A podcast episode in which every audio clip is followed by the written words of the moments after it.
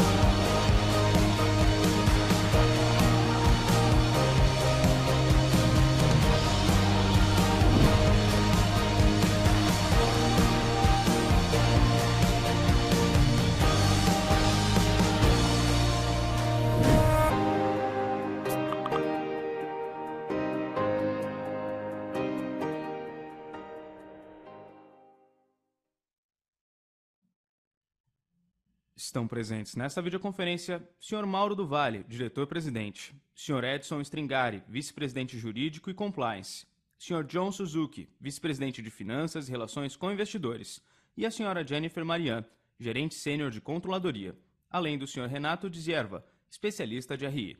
Gostaria agora de passar a palavra ao Sr. Mauro do Vale, que dará início à apresentação. Por favor, Sr. Mauro, pode prosseguir. É, bom dia a todos. É um prazer recebê-los aqui em nossa videoconferência, acionistas, investidores, clientes, analistas de mercado, todos aqueles que acompanham o dia a dia da companhia. É, faço questão de começar reforçando a presença aqui do nosso colega John Suzuki. Digo colega porque é um antigo colega, alguém que já trabalhou, participou, atuou conosco durante muitos anos. Ah, teve uma experiência fora recentemente, há três anos atrás, e agora, na modificação que fizemos na estrutura organizacional, a volta do John foi muito bem recebida, muito positiva para a companhia, alguém que chega jogando, né, John?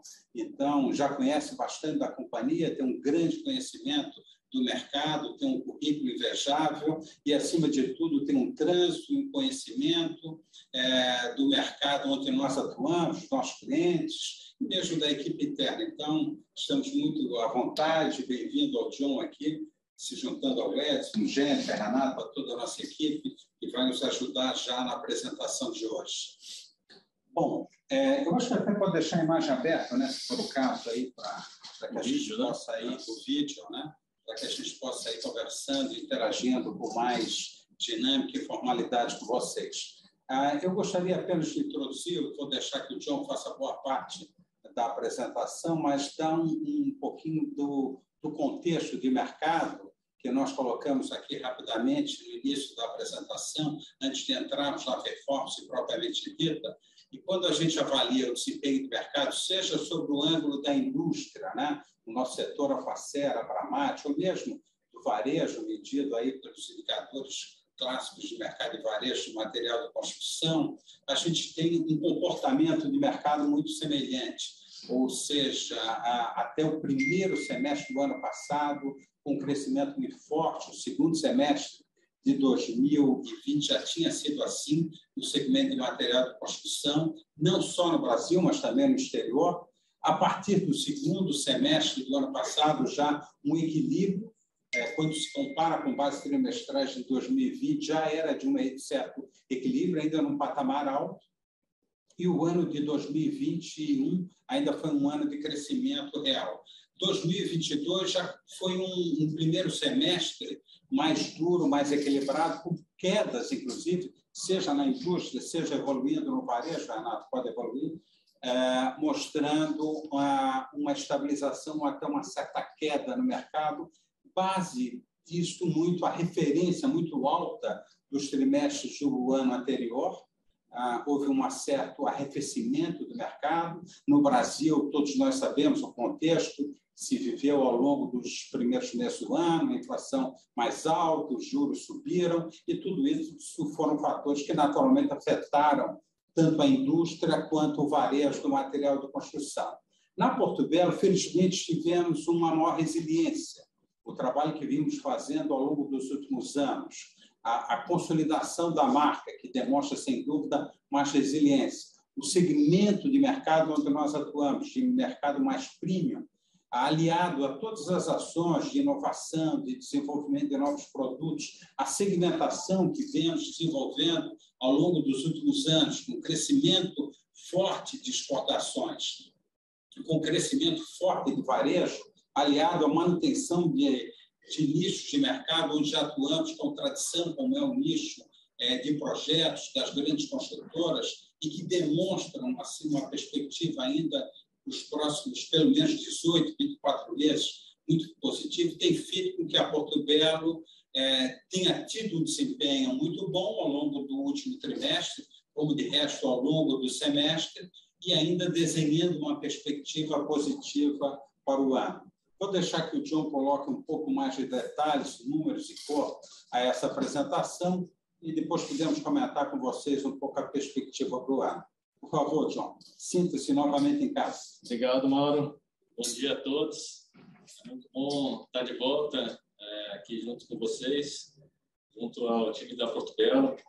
Agradecer essa receptividade do Mauro, mas também com a receptividade de toda a organização, que me deixa muito satisfeito e mais satisfeito ainda pelo momento né, que a companhia vive, que o Mauro já descreveu um pouquinho, e que está refletido muito nos nossos resultados.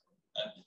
Vamos passar para o próximo slide. Já falando um pouquinho dos resultados, vejam que a gente, apesar desse cenário que o Mauro descreveu de mercado, realmente a gente vê com um resultado ainda muito forte, não só resiliente, mas ainda com forte crescimento. A gente cresceu no segundo TRI 24% acima do que foi o mesmo período do ano passado. Né? É, e ampliando rentabilidade. Né? Num cenário em que a gente vive uma pressão inflacionária ainda muito forte, no nosso caso, principalmente pelos custos energéticos. Né? Isso é, é, ainda uma realidade, isso a gente ainda, inclusive nesse momento, no terceiro trimestre, é, mas no trimestre, segundo trimestre, mesmo nesse cenário, a gente ampliou as margens de 41% para quase 44%. Passar um pouquinho, né? Quando a gente olha por unidade de negócio, né, é, tem aqui também um pouco que o Mauro já comentou. A Porto Belo e a Porto Belo Shopping ainda vem com um crescimento muito forte. Né? A Porto Belo crescendo 21%, a Shopping crescendo 33% de receita líquida. A Porto Belo, vocês já bem conhecem, que é um negócio B2B multicanal, ela vem manobrando muito bem né, esse nosso modelo de negócio. A engenharia, a gente ainda vive um bom momento. é, na exportação é, também é, vem, muito, vem muito forte no segundo trimestre. É, por outro lado, na revenda, a gente já começa a sentir o que a gente vê nos dados do setor como um todo, mas, novamente, nosso posicionamento premium nos permite ter mais resiliência, é, mesmo nesse momento é, em, que, em, que, o mercado tá, tem pequenos recursos. Na shopping, é puramente nosso, nosso segmento premium, mas não é só posicionamento aqui. Realmente aqui é, tem muito dos avanços estratégicos que a gente vem fazendo. Nós vamos falar um pouquinho mais à frente da expansão da nossa rede aqui também, que vem tendo uma contribuição importante e vai continuar tendo. É, a Pointer, por outro lado, é um negócio onde a gente mais sente esse cenário do nosso setor. Né? É o único negócio onde nós tivemos queda, né? é, um, recuo de 8% na nossa receita líquida.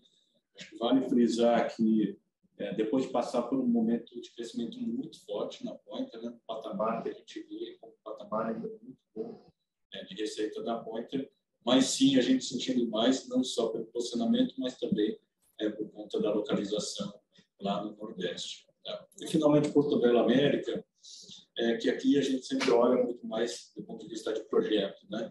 O Belo América realmente tem um desafio bastante importante de rampar de suas vendas para a entrada no, da fábrica né, no primeiro semestre do ano que vem. É, e o projeto caminha muito bem. Né? Esse crescimento de quase 75% demonstra isso. Né? A gente vem realmente rampando nossas vendas lá na Belo América e com rentabilidade adequada. Né? Também é importante em termos de posicionamento de preço naquele, naquele mercado. Isso levou o nosso resultado de mercado interno para 81% e o mercado externo para 28%.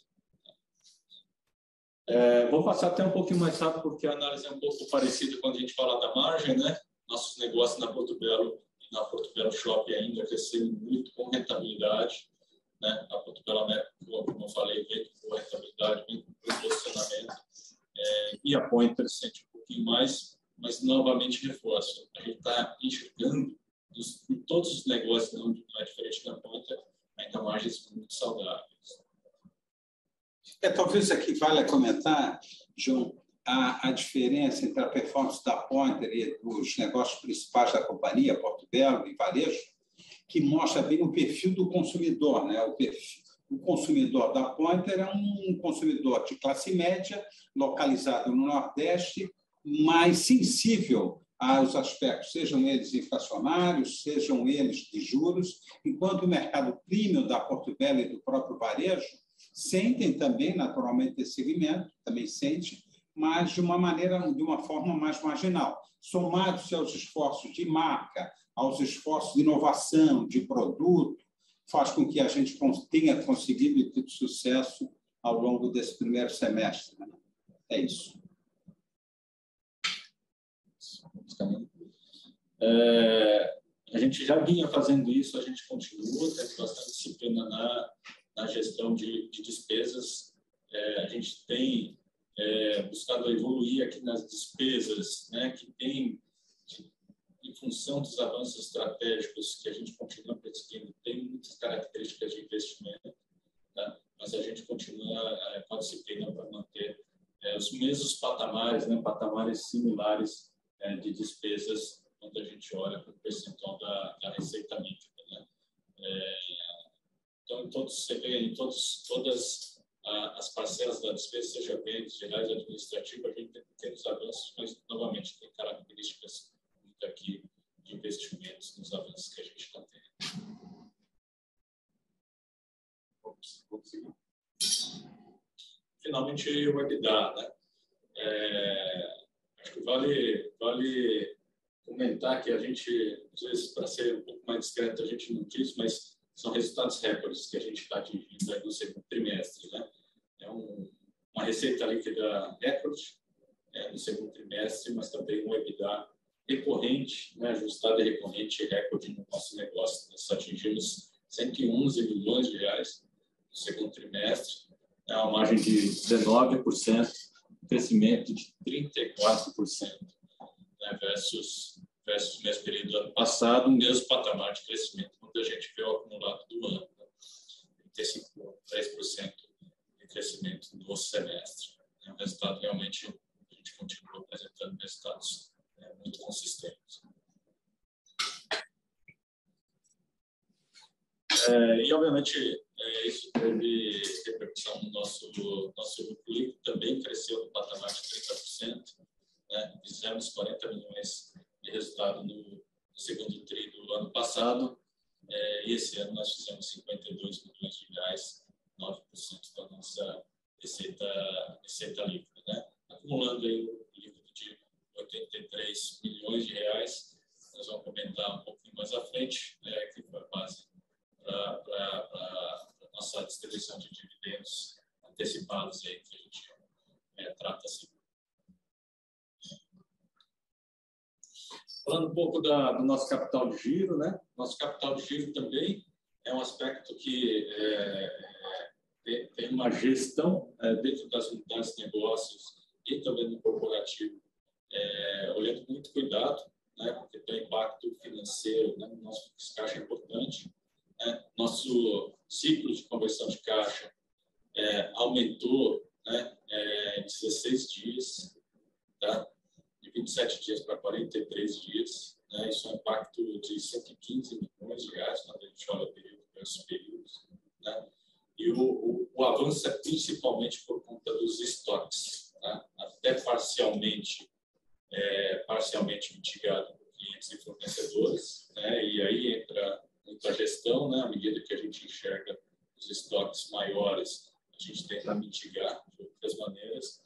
E o aumento de estoque é fundamentalmente por conta da melhoria do nível de serviço. Né? A gente viveu um período anterior, né, 21 ainda, era, a gente vivia essa realidade que a gente teve é, níveis de serviço aquém daquilo que que a marca deveria é, é, prestar aos nossos clientes. É, nós fizemos uma revisão grande é, no nosso supply chain e a gente avançou realmente no nível de estoque para que a gente possa atingir um nível de serviço adequado. Existe espaço para otimização, mas isso agora vai acontecer ao longo do tempo. Né?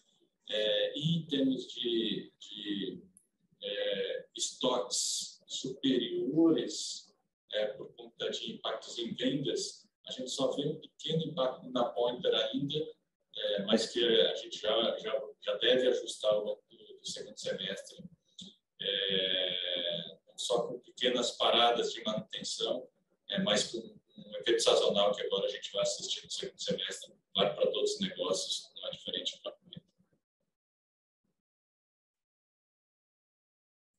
Na parte de investimentos, né, a gente tem, tem avançado aí nos investimentos também.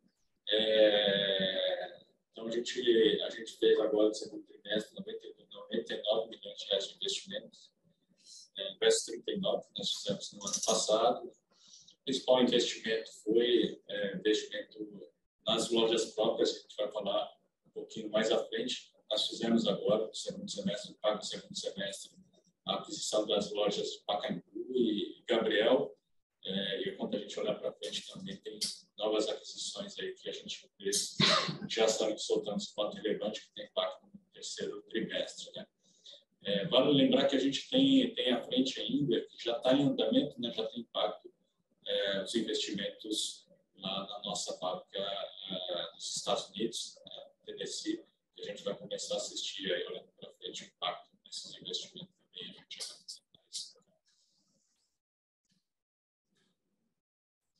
A gente continua muito equilibrado, né, do ponto de vista de alavancagem, uma redução importante, né, a gente vinha com 0,6 vezes é, de dívida EBITDA no ano passado, atingimos também é um patamar recorde, já tivemos esse patamar no passado, mas é, é o mesmo patamar recorde, 1,3 vezes EBITDA é o nosso nível de, de alavancagem com o perfil da dívida que vocês estão vendo na tela, com o de amortização é, bem distribuído aí pelos, pelos próximos, próximos anos. Tá? Bastante, bastante seguro do nosso lado da, da, da, dos nossos passivos. E aqui é só uma recapitulação né, do guidance que a gente tinha é, transmitido para vocês no último call. Tá? É, em termos de crescimento, a gente vinha falando de um crescimento no patamar de 20%, né? nós superamos essa, esse guidance de 24% de crescimento.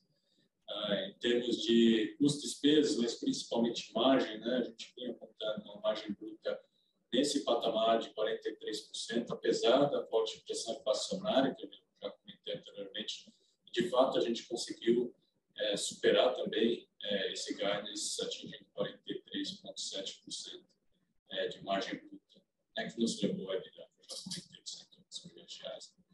O CAPEX continua, o CAPEX continua focado nos projetos estratégicos, né, nesse trimestre mais focado nas lojas próprias, mas a gente continua com essa orientação. É, e o fluxo de caixa é, pensando principalmente aí, do ponto de vista de nível de alavancagem, a gente continua bem abaixo da nossa política de duas vezes e meio é,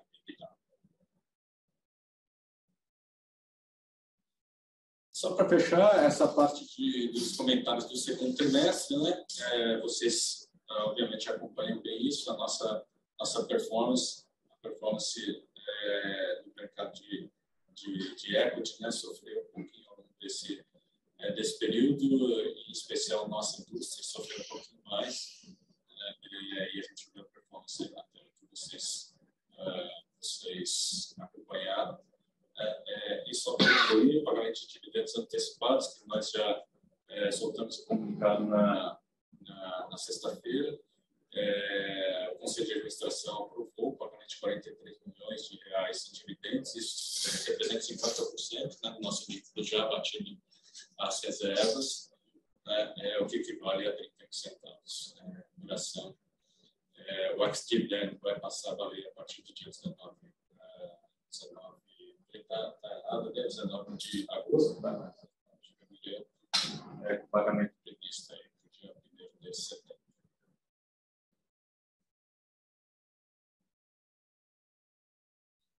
É, falando um pouco de perspectivas, principalmente olhando para o próximo trimestre, né, que a gente, a gente acabou de comentar o segundo TRI, é, mas no terceiro TRI, em termos de mercado, a gente mostrou um pouco para vocês, a gente vê um novo patamar é, na, na, em termos de demanda, né, isso tende a se estabilizar e a gente continua vendo ainda uma maior resiliência dos segmentos premium, engenharia é, e vale também dizer que a exportação deve continuar forte com alguns mercados, talvez é, alguns mercados importantes como a Argentina, é, que tem um grau de incerteza maior, é, mas de maneira geral a gente ainda vê de uma forma positiva a exportação e Estados Unidos. Tá? É, a, a, parte de crescimento né, também a gente continua enxergando é, pelos mesmos motivos que a gente já comentou no segundo TRI, crescimento acima de 20%, tá? no terceiro TRI. É, continuamos com pressões inflacionárias, mas a gente ainda continua vendo um avanço importante na nossa receita, é, seja por mix, por gestão de canais, por volume, seja por repasse é, nos nossos preços. Tá? É, temos de margem bruta, é, também mesmo guidance, a gente continua enxergando esse patamar de 43%, tá? É, e a gente vai continuar fazendo a mesma gestão, tanto em termos de custos, despesas e capital de giro.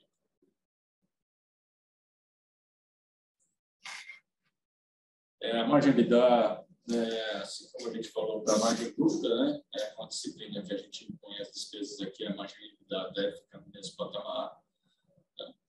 É, o CAPEX é o mesmo CAPEX que a gente já vinha apontando, de 280 milhões de reais. Isso é feito caixa, tá? É, acho que a gente não vinha explicitando isso com clareza, mas os 280 milhões de reais que a gente vinha apontando com o CAPEX é o efeito financeiro, tá? caixa dos nossos investimentos. É, e, finalmente, o fluxo caixa, a gente deve continuar bem abaixo da nossa política de duas vezes e meio nível de Bom, eram esses meus, meus comentários do, do terceiro TRI. É, vou, vou tocar de volta a bola aqui para o Mauro agora, é, para comentar, comentar um pouquinho mais dos nossos avanços, dos nossos projetos estratégicos. Obrigado. É, bom, nessa parte final, a ideia é comentar um pouquinho com os senhores o andamento desses principais projetos. Começaria destacando o, o nosso investimento nos Estados Unidos. A gente sempre traz aqui uma visão da evolução é, do pipeline construtivo, mas, na verdade, é todo o investimento que vai além do Parque Fabril, vai na construção da rede de distribuição, no fortalecimento da marca, no desenvolvimento de produto. Até então, a gente tem trabalhado o mercado basicamente outsourcing, alguns produtos vindo da plataforma brasileira, da Porto Belo e de outros fornecedores, e cada vez mais participação também de produtores locais, já com taste, com fit do mercado americano. Mas, sem dúvida, um maior investimento que ficará pronto é, ao final do primeiro trimestre, é a unidade Fabril no Tereci, ponto logístico, estratégico para termos um posicionamento competitivo, ágil, com bom serviço no mercado americano e as fotos falam por si só a evolução rápida e consistente do projeto. Além do investimento americano, nós costumamos destacar também o investimento no varejo. Né? E quando eu falo de varejo, além do fortalecimento da marca, da atuação em diferentes canais, naturalmente a rede de lojas franqueadas e de lojas próprias tem um destaque nesse sentido. Então, via de regra, todos os trimestres temos trazido algum nível de ampliação do número de lojas e agora entrando mais pelo interior do Brasil, como essas três referências aí colocam. Mas não só isso, aqui a gente destaca novas operações, mas o maior investimento tem sido feito pela realocação ou ampliação de lojas existentes. Então, à medida que a empresa cresce no seu posicionamento junto ao varejo, e adapta o seu design experience, digamos assim, e a jornada do consumidor nas lojas, muitas das lojas nossas, ao longo do primeiro semestre, foram, digamos assim, reinauguradas. Não consto aqui na estatística, mas é o principal investimento que a companhia faz. Ah, o desempenho, o crescimento foi significativo, 26%, quase 27%, ou seja, crescimento real nas mesmas lojas, e com crescimento de operações, chegamos a quase 32%. Esse faturamento é o faturamento basicamente de sell-in, não é de sell-out das lojas, porque como a maioria, 80% são lojas franqueadas, esse sell-out não aparece nesse faturamento que é maior, portanto, é bem mais significativo do que esse que aí consta. Então, o crescimento da operação de varejo tem sido consistente, os resultados os senhores estão observando. Quando aprofundamos e damos um foco no slide seguinte às lojas próprias, veremos que hoje, com 22 no final do primeiro segundo trimestre, mas agora já ao longo do terceiro tri, com três novas operações eh, em Santa Catarina, então chegando a 25% eh, de operações com lojas próprias. É uma operação consistente, ela não pretende substituir a operação franqueada, ela é complementar ela, via de regra, atua nas praças onde a Porto Belo, é onde tem uma atuação mais forte, são as lojas maiores, com um nível de investimento de CAPEX mais elevado, onde, portanto, a franqueadora, a marca, tem condições de fazer investimentos mais relevantes e que sustentam todo o desenvolvimento da rede e o próprio suporte apoio logístico, comercial, digital às operações franqueadas. Então, cada vez mais nos convencemos que essa combinação de operações franqueadas com operações próprias nas grandes cidades é um modelo vencedor e que vem se consolidando e os números demonstram um pouco desse resultado. Bom, além do crescimento da evolução no segmento da exportação, na internacionalização, com esse destaque para os Estados Unidos e no varejo, com destaque para Portugal Shopping, faço questão de colocar, fazemos todos nós questão de colocar um pouco do trabalho que vem sendo feito internamente, está no próximo e último slide, onde comentamos um pouquinho da evolução da pauta ISG da companhia. Esse é um investimento que nós vínhamos realizando ao longo dos anos, desenvolvendo toda uma cultura, toda uma estruturação da companhia, seja melhorando a sua eficiência fabril com inúmeros investimentos ano a ano na melhoria, na redução é, de água, na redução de consumo energético, na melhoria da produtividade, no reaproveitamento de resíduos fabris, etc., na logística reversa. Então, todo esse contexto é, é, ecoeficiente tem sido desenvolvido na companhia ao longo dos anos, e gastaríamos aqui muitos slides para aprofundar, a todo o trabalho que vem sendo feito, mas, ao mesmo tempo, um trabalho grande no aprofundamento, no, no aculturamento da equipe, na pluralidade da companhia, na diversidade da organização. Comentávamos até no início da apresentação, novos executivos, agora somos três diretoras já é, mulheres que compõem o quadro diretivo, o primeiro nível da companhia, né? duas delas é, contratações recentes ocorridas ao longo de 2022. Então, a pluralidade e diversidade da companhia vem evoluindo em vários segmentos, e esse é apenas um dos exemplos. Mas nesse slide aqui eu tenho a preocupação de transmitir para vocês o foco de transmitir a preocupação de engajar e aculturar toda a companhia. Não basta o investimento, não bastam ações concretas é, no sentido de ampliar a pauta ISG, mas fundamental termos toda a companhia aculturada para isso.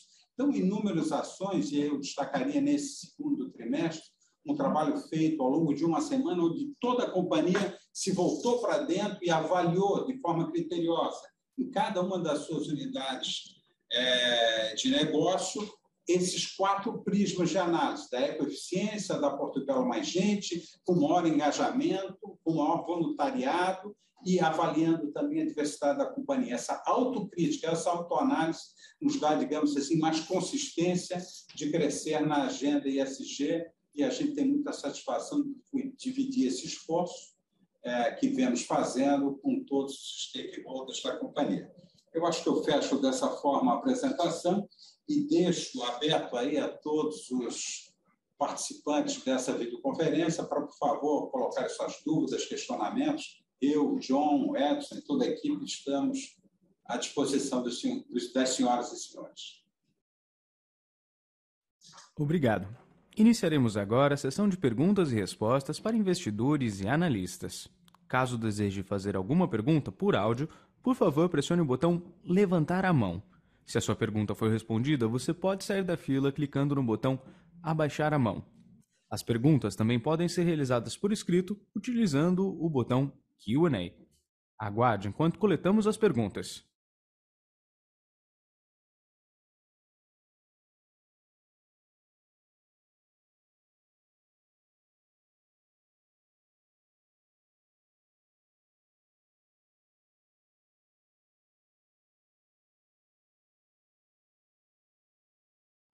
Nossa primeira pergunta vem do Sr. Mauro Herson e veio por escrito. Mauro Herson é um investidor particular. Parabéns para a empresa por apresentar constantemente resultados muito positivos, sempre passando para os investidores uma sensação de muita seriedade, responsabilidade e competência. A questão que gostaria de abordar diz respeito à Pointer. Entendo, posso estar equivocado, que a planta foi planejada em um momento de crescimento econômico do país, com perspectivas de mobilidade social, principalmente das classes C e D, rumo à classe média, e também para poder atuar como um canal distribuidor para os Estados Unidos e Europa, em função de sua posição geográfica.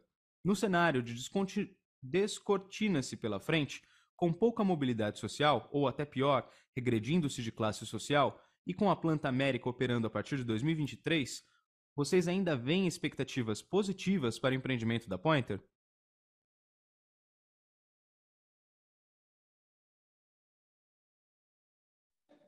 Não, agora eu estava, acho que sem o som. Ótima pergunta, Mauro. E o teu xará aqui vai tentar, dentro responder. Concordemos com a análise apresentada, é, com a visão crítica e preocupação com relação ao segmento. De fato, é aquela, como o John bem colocou, sofreu mais ao longo do primeiro semestre. E os pontos que nós vemos em relação à Pointer são os seguintes: ela ainda tem um resultado bastante interessante, mas ela tem segmentos a explorar, que até agora, por ser uma empresa ainda jovem, cinco, seis anos no mercado, ainda não foram devidamente explorados. O primeiro é atuar também no segmento de projetos de construtoras. Até então, a Pointer nasceu e cresceu como design democrático, voltado ao varejo tradicional é, do Nordeste. Então, o segmento de construtores de engenharia é um segmento consistente, perene ao longo do tempo, tem variações, via de regra, quando o varejo está mais forte, o segmento de novas construções recrudesce um pouco e vice-versa. Então, esse equilíbrio pode nos ajudar ao longo do tempo. Segundo, a atuação no CID, nós começamos atuando mais, eu diria, B e C, Mauro. hoje já temos produto que nós chamamos de super cerâmica, produtos políticos, aliás, estamos fazendo investimento, não destacamos porque ele não é tão relevante na estrutura de capital da companhia, mas começamos a fazer produtos retificados em formatos maiores, produtos polidos, para atender um design democrático, inclusive da classe A. Tanto é que já temos alguns produtos da Pointer sendo comercializados é, também na Portugal Shopping, que é uma loja especializada voltada para o segmento AAA, digamos assim, o segmento A. Então, é, tem uma jornada pela frente, você tem razão, é uma jornada desafiadora, não se resolve num trimestre ou num semestre, mas, sem dúvida, a perspectiva para a Pointer continua sendo positiva, pontualmente com dificuldades, mas com esse cenário de crescer na engenharia, exportação nem falei, mas é um complemento, e crescer no mercado A e B, são perspectivas positivas para essa unidade nos próximos anos. Espero aí ter ajudado na resposta.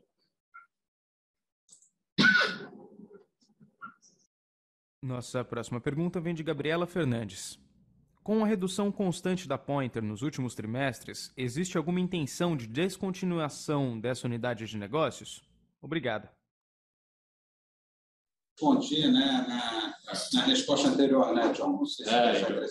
Eu, que a resposta realmente é clara. Né? Nós não temos, pelo contrário, a gente ainda enxerga é, uma perspectiva positiva à medida que a gente, a gente enxerga um desenvolvimento ainda do negócio é, lá, no, lá no Nordeste. E, e vale aqui até acrescentar é, um ponto que, eu, que eu, cheguei a comentar é, durante a apresentação. Né, o patamar hoje do resultado da Pointa, apesar dessa, dessas quedas que a gente está vendo no segundo trimestre, o patamar é ainda é de um resultado muito bom. Tá? É, o Mauro nos relembrou na primeira pergunta do período de planejamento né, dessa, desse negócio, né, dessa fábrica, é, e os resultados que a gente assiste hoje da conta, ela supera né, proje as projeções que nós fazíamos à época que a gente aprovou esse, esse projeto. Né? É, então, a gente, a gente continua muito satisfeito com o nível de, nível de rentabilidade que a gente tem no negócio da conta. Nossa próxima pergunta vem por áudio do senhor Henrique Aiex, da Forpus Capital. Por favor, senhor Henrique, seu microfone já está liberado. Bom dia, pessoal, tudo bem? Parabéns pelos resultados. A, a minha ideia aqui era entender um pouco mais sobre como é que são feitas essas negociações de compra dos franqueados, né? Se vocês tinham uma call lá atrás que, de direito de compra dessas lojas, e como são feitas essas negociações, assim, é caso a caso, é, qual que vocês pretendem comprar essas lojas. É, então é isso. Obrigado. Não. Henrique, obrigado aqui pela pergunta, ótima pergunta. É, ao longo dos anos, e nós temos um histórico de aquisição de lojas de algo como 5, 6 anos.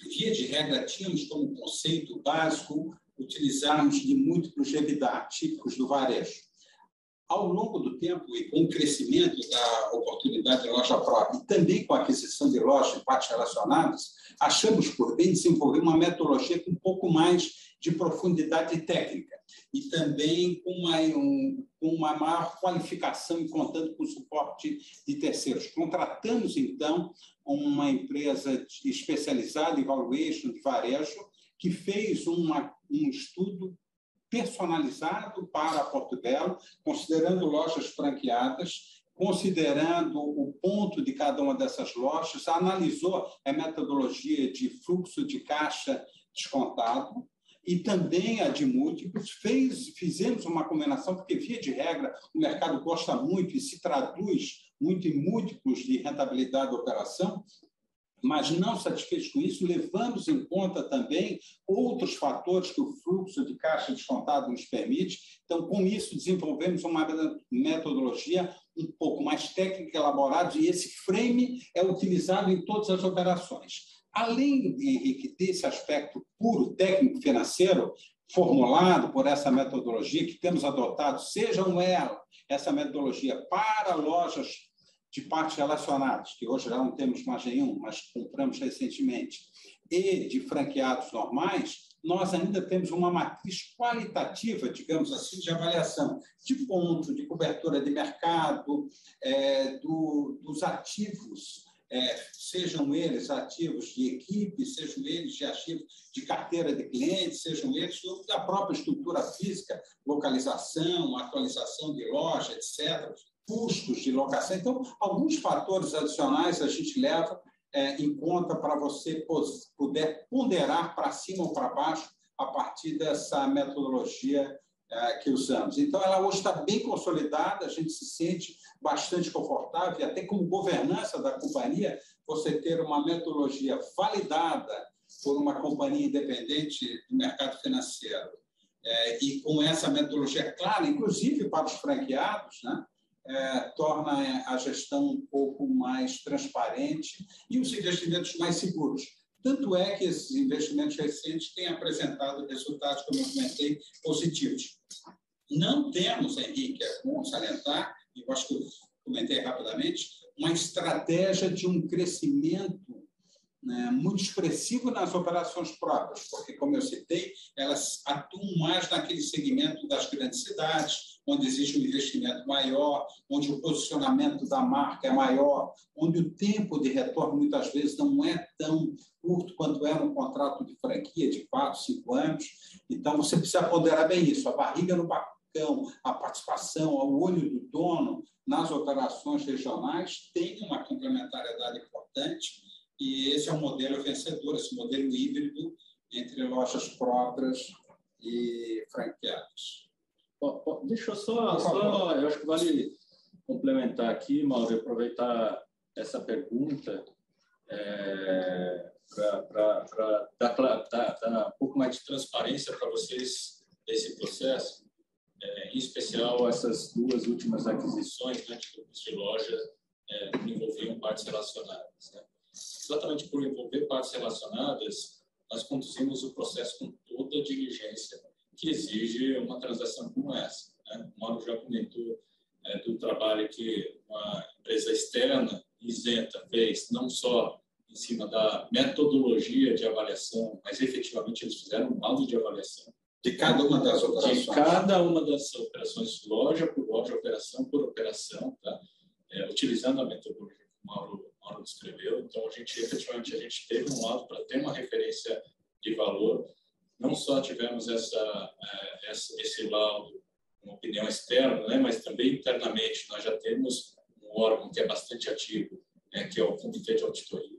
Então, o Comitê de Auditoria avaliou a transação, não só do ponto de vista é, de, de, do valor, né, já, já tendo em mãos é, o laudo, mas de todo o processo, todo o processo de contratação. Tá? Então, isso passou pelo crivo do comitê é, de auditoria e, posteriormente, foi submetido ao Conselho de Administração e, obviamente, os conselheiros que é, poderiam ter qualquer tipo de conflito de interesse é, nessa transação não participaram dessa decisão e somente aqueles que estavam totalmente dentro é, decidiram né, pela aprovação das, é, dessas transações. Então, todo esse cuidado, né, toda essa diligência que a gente precisa é. ter, a gente teve. E por reforçar o ponto do Mauro, Mauro, só, só o último ponto que é um ponto bastante importante. Essa é uma evolução em termos de governança da companhia. Né?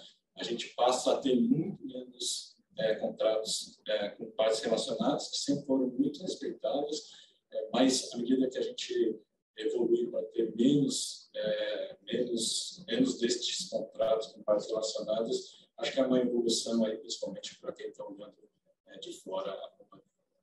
É, vale lembrar também que na, nas operações de parque relacionadas, além da consultoria externa para o valuation, contamos também com a diligência feita por uma Big Four. No caso, foi pela KPMG nas operações realizadas esse ano. Né? Então, com isso, a gente teve mais segurança nas operações.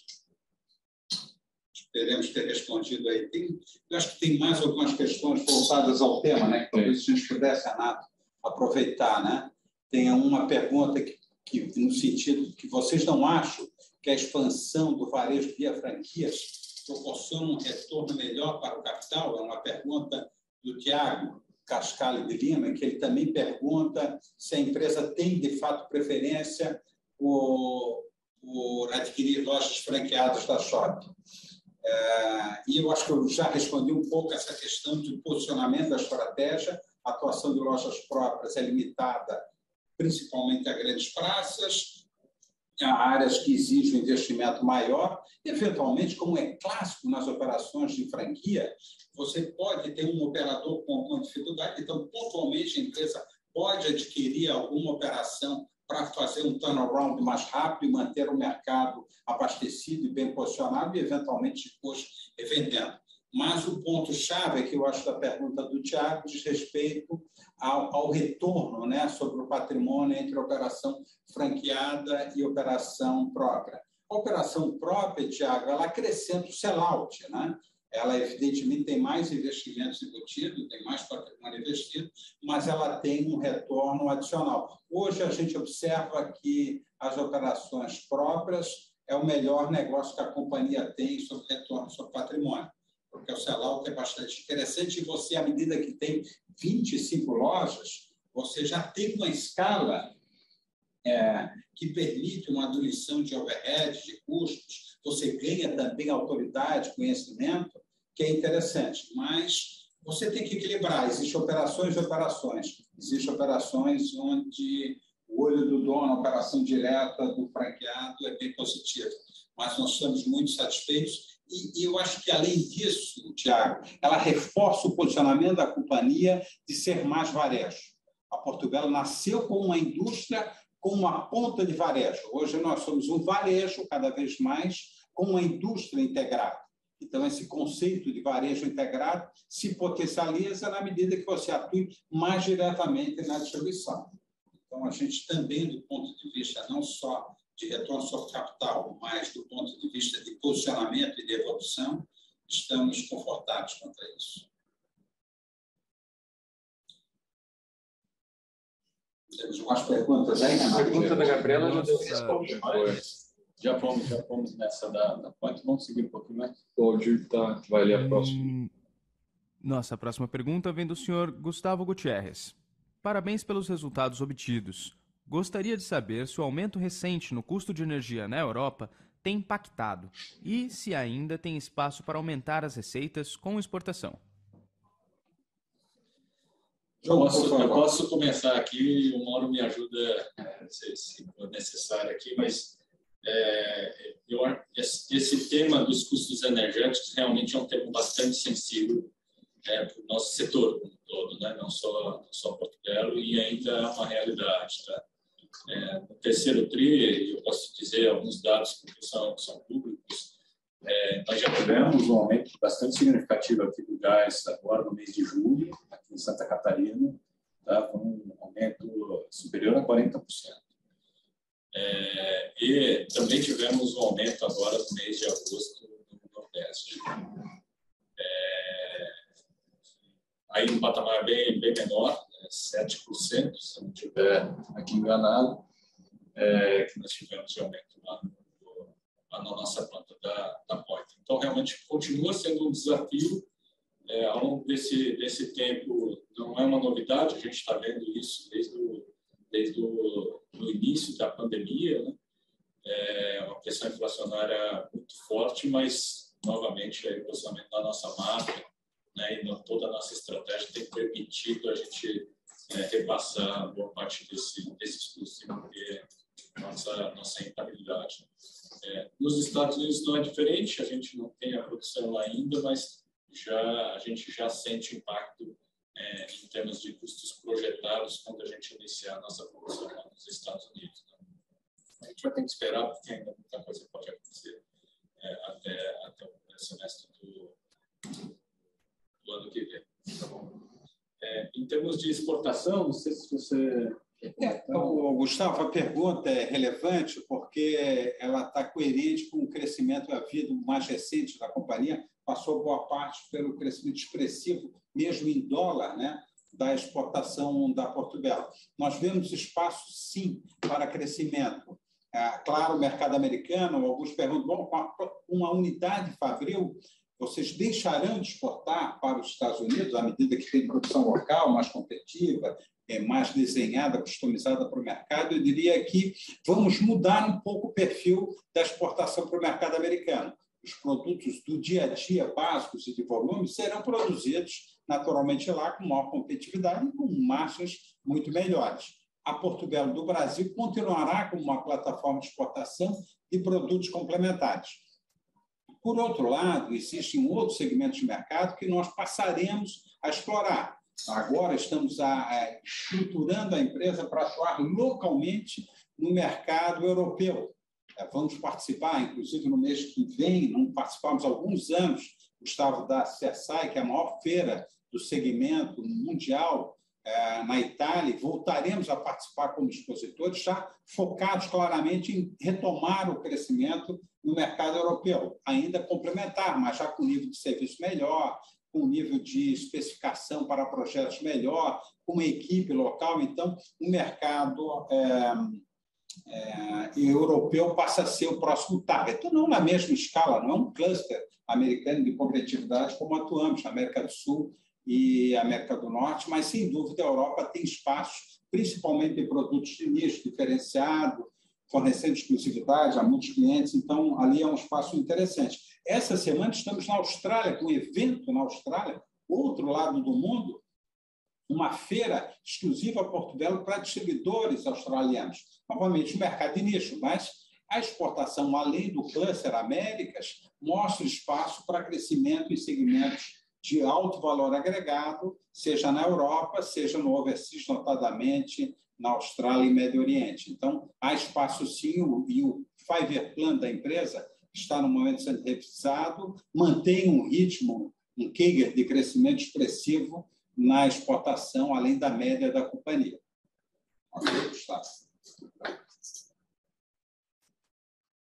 Nossa próxima pergunta veio do senhor Tito Ávila.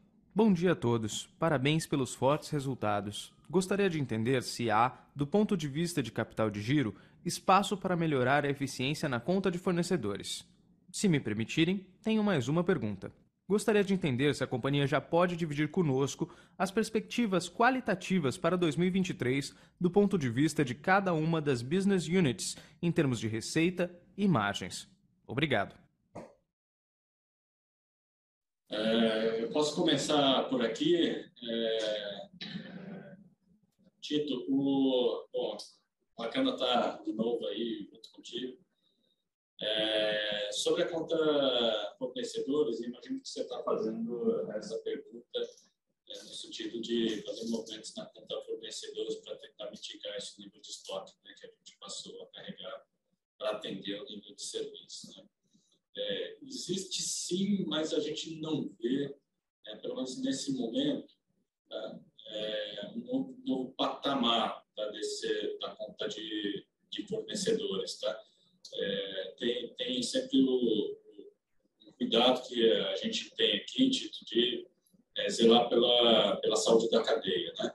zelar pela saúde dos nossos fornecedores também. A gente tem desde fornecedores muito grandes, fornecedores é, de matéria-prima que são globais, é, que já, já, já nos oferece condições boas, que sempre a gente tenta renegociar, mas a gente tem muitos fornecedores pequenos também, que tem uma dependência muito grande da, da Portugal. Então, a gente não vê muito espaço, a gente já vem uh, utilizando de alguns instrumentos financeiros é, para tentar trabalhar melhor essa conta de fornecedores e aí pode ter algum espaço, mas não vejo uma mudança de patamar. É, então, as perspectivas. Acho que é. Acho que está tá, tá bem colocado aí, João. Acho que é por aí mesmo. É, eu acho que ele perguntou também sobre as perspectivas 23, é. né?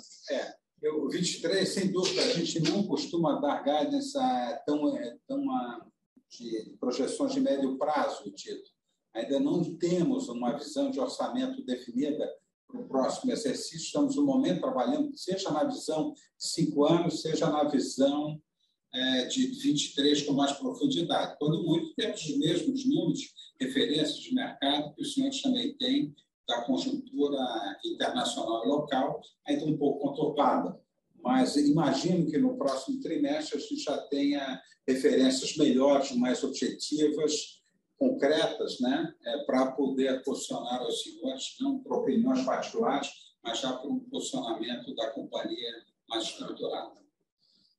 Talvez, Tito, que, o que ajude a vocês enxergarem alguns pontos que a gente já deu, já deu visibilidade para vocês. Né? Nos Estados Unidos, a gente tem a nova fábrica é, entrando né, no primeiro semestre do ano que vem, é um fato bastante importante companhia, não só do ponto de vista de resultado, mas do ponto de vista da nossa estratégia. Né? É, a gente falou um pouquinho uh, da evolução do nosso, do nosso setor, né? a gente está vendo um novo patamar de demanda, esse ajuste já aconteceu, a gente está vendo estabilidade é, olhando olhando para frente, a gente continua performando bem nesse no patamar aí de demanda que a gente está vendo tá vendo no mercado, diferentes nuances ali, a gente falou um pouquinho de pointer, a gente falou um pouquinho é, da, do mercado premium, né, e de engenharia, né, essas nuances podem mudar ao longo do, do, do caminho, mas parece que esse patamar é, de, de consumo e de demanda do nosso setor no mercado interno aqui brasileiro ele está se estabilizando. É, eu recebi aqui também mais algumas questões relacionadas a lojas próprias, a é, lojas franqueadas, a governança quanto ao tema. Eu acho que a gente imagino que já respondemos, foram colocadas à medida que íamos comentando, eu destacaria até do André Scarbi, que fez vários comentários perguntas, seja qual o percentual de lojas é, franqueadas que pertencem a controladores, já explicitamos, hoje já não temos mais nenhuma loja é, pertencente ao grupo de controle, acionistas, etc. Se há alguma negociação também em curso é, com franqueados, é, nós recém adquirimos, é, André, a loja mais recente adquirida pelo grupo, que estamos assumindo mês que vem, a loja de Salvador, que é uma loja franqueada, mesmo franqueado tem atuação também no Nordeste, em Fortaleza e São Luís, então ele está focando a sua atuação lá e, nesse sentido, ah, não tem mais condições operacionais, digamos assim, de atuar bem em Salvador, então estamos assumindo, é uma daquelas praças que entendemos clássicas e adequadas ao perfil de loja própria, então devemos crescer no mercado de Salvador. Comenta também sobre a importância de haver uma governança, de que seja feito um, uns laudos de avaliação, diligência, etc., para que seja do conhecimento de todos. Então, acho que o John comentou um pouco dessa preocupação, a diligência com KPMG, outra das Big Four, o trabalho feito por, por auditorias independentes para fazer valuation. Então, todos esses dados estão sendo consubstanciados e apresentados aos comitês de governança da companhia, seja auditoria interna, seja é, a área fiscal e o próprio conselho de administração. Então, é, estamos bem alinhados aí com essa visão dos minoritários, é uma preocupação do dia a dia da governança da companhia e das próprias práticas de SG. Ah, acho que as... hein? Para destacar a questão da política das partes relacionadas. Então, a gente tem divulgado a política com partes relacionadas e que foram estritamente seguidas né, Isso, desse bem processo. Lembrado, gente, bem lembrado. Só para garantir a governança lembrado, esses são pontos relevantes. Mas, no momento, não temos mais nenhuma operação em vista, até porque as questões de partes relacionadas foram esgotadas, digamos assim. Bom, temos mais algum ponto aí? Temos, vai ler. É... Por favor. Nossa próxima pergunta vem de Alexia Weasel, da Eleven Research. Por favor, Alexia, seu microfone já está liberado. Bom dia, pessoal. Parabéns pelos resultados. Obrigada por pegar minha pergunta. É, é bem rápido, assim, eu queria entender um pouco. É, a gente vê um cenário aí nos Estados Unidos, né, atípico de aumento de inflação. Queria entender um pouco o que vocês têm sentido da demanda. Um, e também a gente já falou bastante sobre Pointer aí, mas se vocês poderiam dar um pouco mais de cor assim, em curto prazo, em quais estratégias vocês pensam em realizar para mitigar ali uma queda de volume, enfim, talvez é, dar maior desconto, conceder maior desconto nesse momento aí um, de uma demanda mais arrefecida, né? Por, por aqui são esses pontos. Obrigada. Ótimo. É, primeiro, sobre o mercado americano. No curto prazo, essa questão inflacionária, etc., é um desafio pra, principalmente para quem exporta para lá, como é o nosso caso. Ah, os custos, principalmente logísticos, cresceram de forma significativa e isso fez com que a nossa plataforma exportadora do Brasil perdesse competitividade, como de resto da Europa e de outros países que exportam para o mercado americano. Isso é o, o o lado meio vazio do copo, o lado cheio do copo é que, à medida que é, hajam essas restrições no contexto internacional, apesar da inflação doméstica também ser crescente, ampliou-se significativamente a competitividade da indústria americana. A competitividade daqueles que produzem lá. E como nós passaremos a produzir a partir de final de março, a nossa visão é positiva de ganho de competitividade, apesar da inflação americana. Evidentemente que você tem que ter todo cuidado, e ser bem criterioso, seja na análise da, dos clientes, do perfil de produto, etc., para que você mantenha um grau de competitividade, mesmo num período mais conturbado da indústria americana e da economia americana. Né? Então, essa é uma preocupação do dia a dia da companhia mas nós entendemos que os investimentos realizados, que são investimentos de nicho comparado ao potencial do mercado americano, faz crer que nós possamos manter e até crescer na rentabilidade a partir do ano que vem. Então, continuamos, objetivamente falando, bem otimistas com o mercado americano, que apesar dos problemas locais, o diferencial em relação aos produtos importados, que são dois terços é, de todo o consumo doméstico faz crer com que a gente tenha um bom resultado em 23 e anos subsequentes. Sobre a Pointer, falamos um pouco já sobre isso. Eu, eu diria para você que o ponto que eu tenho mais, que nós na gestão temos mais é, otimismo em termos de evolução, de crescimento, de retomada lá, é, está voltado ao segmento A e B cada vez menos atuando no segmento C&D, com, em função dos investimentos recém-realizados que ainda faremos até o final do ano.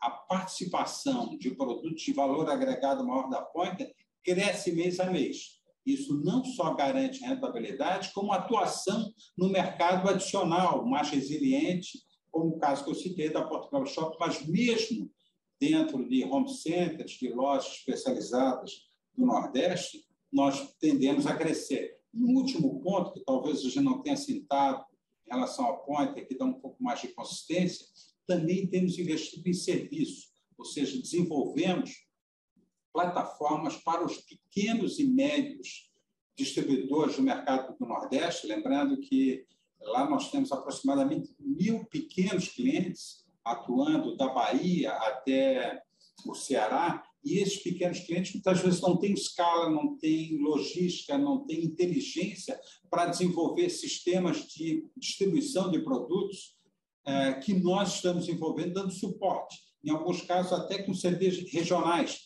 Temos um CD recém-inaugurado em Petrolina, já temos um CD há três anos em Fortaleza, que permite, digamos assim, você agregar valor e se diferenciar em relação à concorrência. Então, eu diria que a gente tem um homework, como eu citei na primeira resposta, uma jornada a ser cumprida, muito trabalho pela frente, é, um jogo que ainda não está jogado, mas com perspectivas positivas de crescermos no mercado da ponta. Continuamos otimistas no mercado de, do Nordeste. Era isso. Ficou bem claro. Obrigada. De nada, um prazer. Nossa próxima pergunta vem de Ricardo Vicente. Bom dia. Sobre a manutenção das margens e impacto dos custos energéticos, existe o risco de sofrer retração de volume pelo repasse de preços ou a expectativa é que o mercado absorva esse aumento? E a pergunta seguinte também do Ricardo, com relação aos prazos de estocagem e ciclo, esse novo patamar é o que seria normal para a companhia ou a estratégia diminuir oferta para ajudar no fluxo de caixa? Essas perguntas são mais difíceis, vou deixar que o John responda. Bom, deixa, eu, deixa eu tentar te responder aqui, Ricardo. É, a gente comentou já um pouquinho, né, a questão das margens e essa, essa pressão inflacionária vindo dos custos energéticos, tá? Já, já vem sendo uma realidade né, no, no, não é algo que a gente só está enxergando para frente, mas a gente já viveu e continua vivendo. Tá? É, e a gente continua é, enxergando, sim, uma capacidade dos nossos negócios de repassar esses aumentos é, de custos, custos energéticos, não só custo energético, né? a gente vê uma pressão inflacionária é, de maneira geral. Tá? Então, a gente ainda está enxergando sim. É, tem um pequeno efeito de volume, mas eu te diria, Ricardo, é, é, é muito mais por essa, muito menos por essa pressão é, de custos, tá? E é muito mais é, por esse efeito de mercado que a gente a gente mostrou para vocês, tá? É, realmente versus versus o, o, início do ano passado a gente tem uma retração retração de consumo no mercado interno. Né? Já está precificada, digamos assim. Tá, o próprio aumento de gás já ocorreu para esse ano, não deve haver novos reajustes de preço tivemos 40% aqui no Sul, lá no Nordeste foi menor, era 4,5%, acabou ficando em 2,5%. Uh, o reajuste, já fizemos os, os, ajustes necessários na precificação, tem ganhos de produtividade também em outros segmentos, para compensar em parte, não é um repasse linear é, de aumento de custo. Então, a gente não imagina até o final do ano novos ajustes também. É, tem a pergunta também do, do nosso, nosso ciclo, né? É, nessa, do, ponto de vista de estoque de maneira geral, tá? eu posso te dizer que realmente a gente está num novo patamar. Tá? A gente fez um avanço importante nos estoques é, após uma revisão das nossas políticas aqui para atender o nível de serviço. Isso sempre pode ser revisto. Tá? Então, à medida que a gente vai evoluindo aqui na competência do supply chain, sim, tem espaço para a gente melhorar é, mas, mas não, não é uma mudança significativa de curto prazo, é mais de, de médio prazo. Portanto, dizer que aqui também tem, uma, tem um mix cara, de negócios. Né? Cada negócio tem suas características em termos de prazos, não só no, no, em termos de prazo de, de, de estoque, né? estoque médio, mas também no prazo dos clientes e no prazo, do, é, prazo dos fornecedores. Então, eu, dependendo da evolução do, do, mix de negócios aqui, vou até dizer mix de canais, muitas vezes a gente pode ver patamares diferentes de, é, de capital de giro.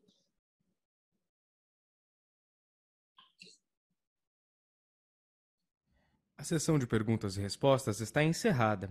Gostaria agora de passar a palavra ao Sr. Mauro do Vale para que faça as considerações finais da companhia. Professor Mauro, pode prosseguir. Olha, foi um prazer participar, é, ótimas perguntas, deu para dividir um pouquinho o nosso entusiasmo com a companhia, com os resultados alcançados, com a contribuição de todo o time da Porto Belo para a evolução dia a dia de forma ponderada, de forma equilibrada. Continuamos otimistas com o mercado brasileiro, com o mercado internacional e vamos em busca do terceiro trimestre. Obrigado pela atenção de todos os senhores e senhoras. A videoconferência da Porto Belo está encerrada. Agradecemos a participação de todos e tenham um excelente dia.